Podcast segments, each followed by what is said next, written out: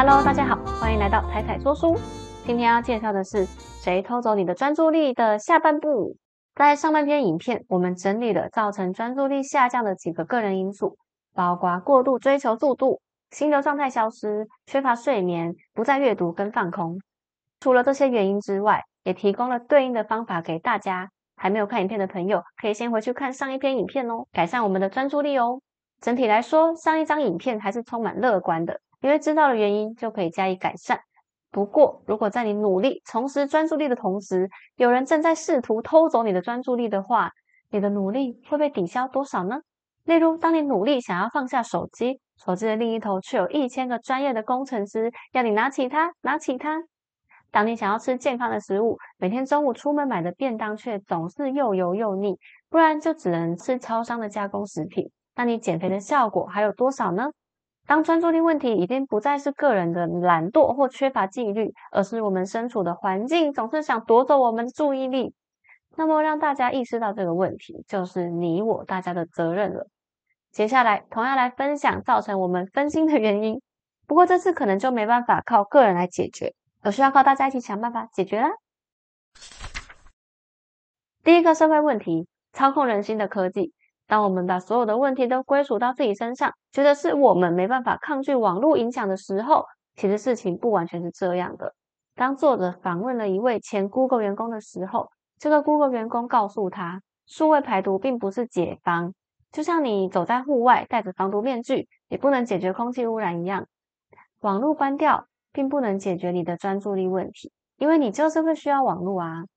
后来他又访问了同样是 Google 前员工崔斯坦·哈里斯，崔斯坦更是老实的跟他说：“其实我们在 Google 的时候，每天努力研发产品的方向就是研究怎么控制大家的想法。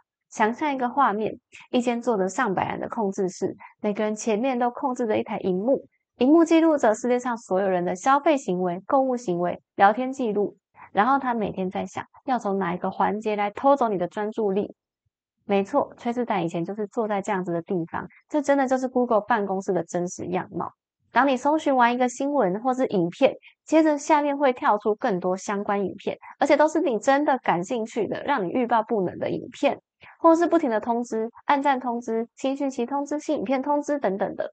虽然 Google 本身做这件事情没有什么问题，甚至他还会说，他这是为了你好。为了你克制化你需要的东西，可是其实大家要认真放大这个宏观的角度来看，这个问题的背后是整个商业模式就有问题啊。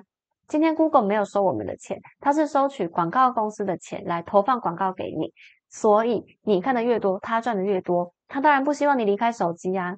换句话说，它根本不在意它牺牲了你的什么，它牺牲了你的睡眠时间，还是你的专注力减少，它都不在乎。因为他在乎这个会跟他的利益有冲突，还有另外一个更深层的影响，是为了要知道投放什么给你，你会看得更久，他们就会收集你网络上的所有行为、信件、搜寻记录来了解你的爱好，然后迎合你的喜好，再投放东西给你。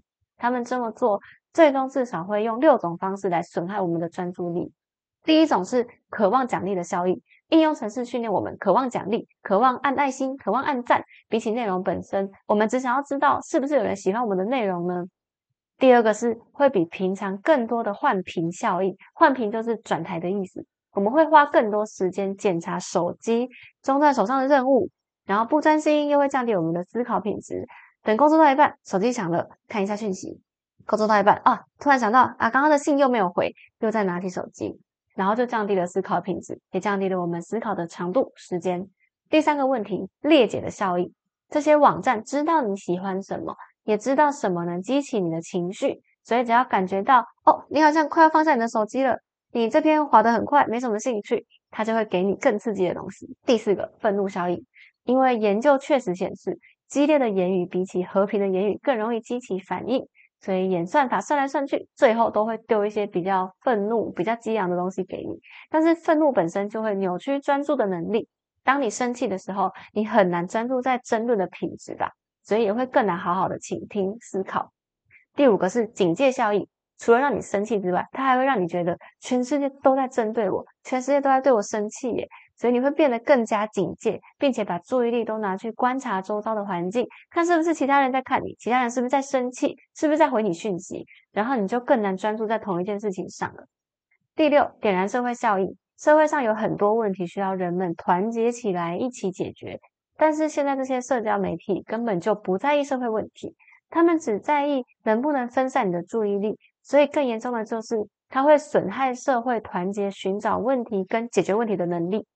从破坏个人专注力延伸到破坏集体专注力，比起真实的新闻，假新闻散布的更快，人们也更难以判断。但是这是他们在意的吗？不是，他们不在意。书中用一句很严厉的话来总结这个章节。作者说：“人类正在集体降级。假设 Google Map 一直以来导航都是正确的，你就不会再怀疑它的正确性。如果有一天它带你去一个完全不同的方向，甚至带你开到海里，你可能也会毫不犹豫的跟着走。这就是现代科技的方向。过去人类一直努力在发展科技、发展民主，但是现在这些好像都变得不是那么重要了。”第二个社会问题就是压力，这也是我们常常责怪自己的地方。压力上升会让我们的注意力摆在周遭环境，而不是专注在单一事件上。比如说，想象我们今天去爬山，遇到一只熊，你当下不会再烦恼你这个月房租付不付得出来，因为你全身上下的细胞会专注在一件事情上，逃走，离开这只熊。我们会立刻高度戒备，等待这件事情安全过去。可是，如果今天连走在路上，随时都可能会遇到熊，你随时都会需要逃跑，注意力就会放在要关注危险嘛？那你就更难投入在其他活动啦。这就是压力夺走你注意力的方式。反过来说，专注力需要你具备安全感，关闭大脑寻找危险的警示灯，你才有办法放心的专注在单一事件上。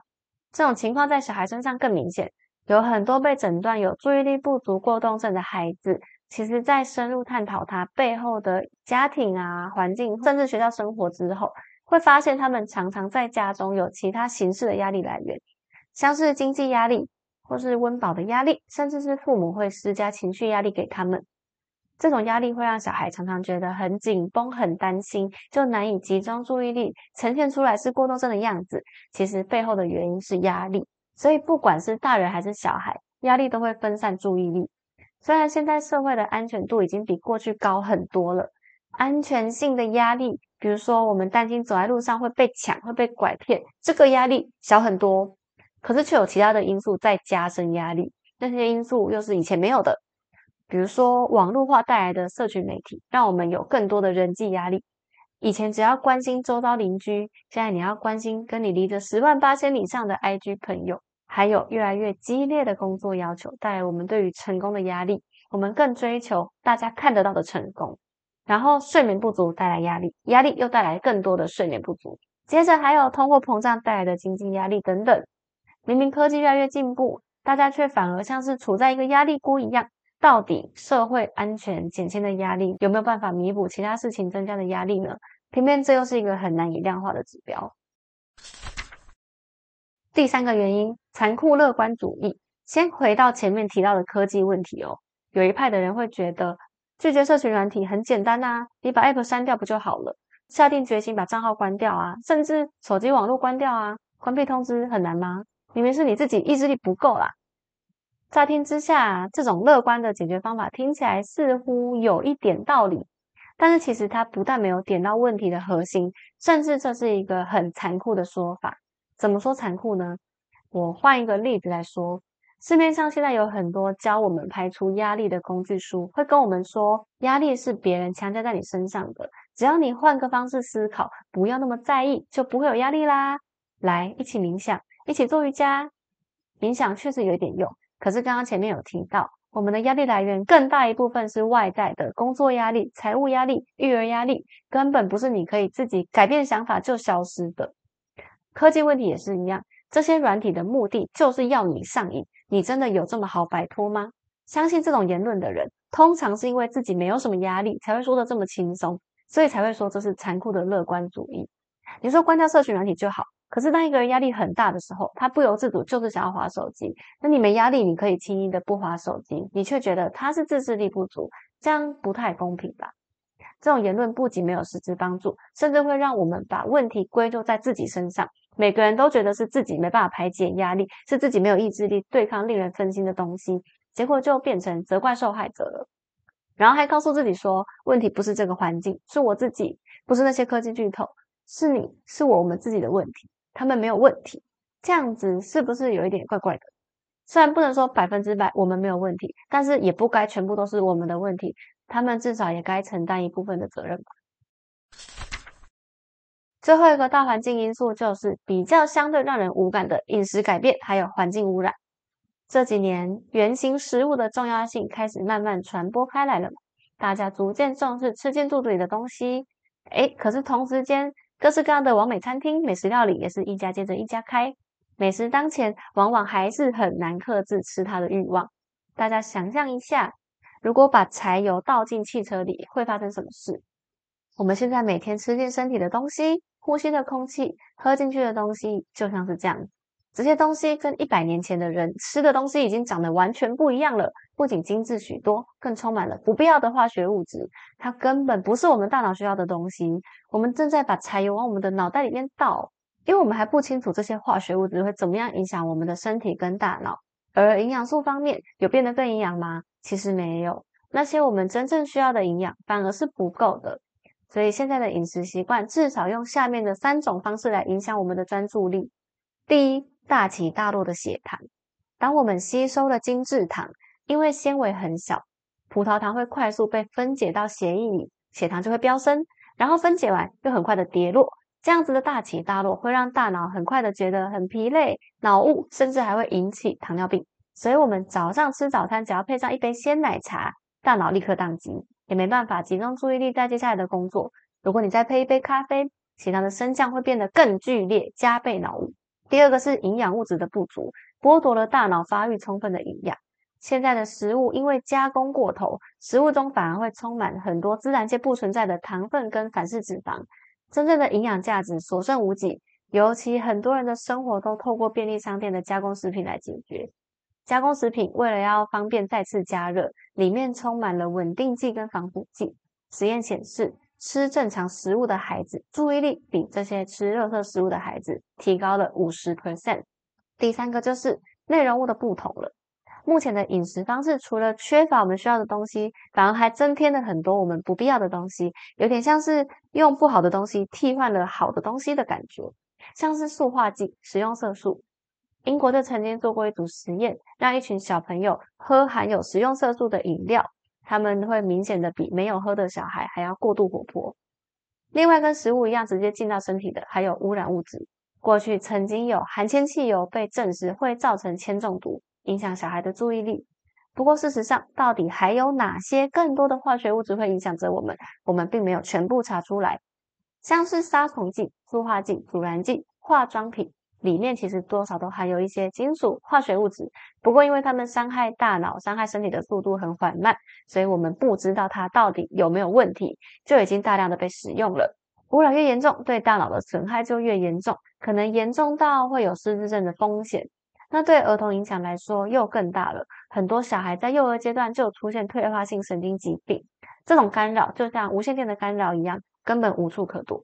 但就像前面的社群软体一样。这是结构性问题，不应该被当成我们个人的失败。我们没有找到好的食物，不是这样的。就像之前禁用含铅汽油一样，很多事情不是理所当然这样的，是可以改变的。希望上面的四大因素不要太严肃，让大家觉得失去了希望，甚至觉得不能改变。作者在访问很多专家、探究问题的同时，他也试着找出解决的办法，而且有一些经过实验证实是有效的。那有一些呢，则需要更多的努力。接下来就跟大家分享三个方法喽。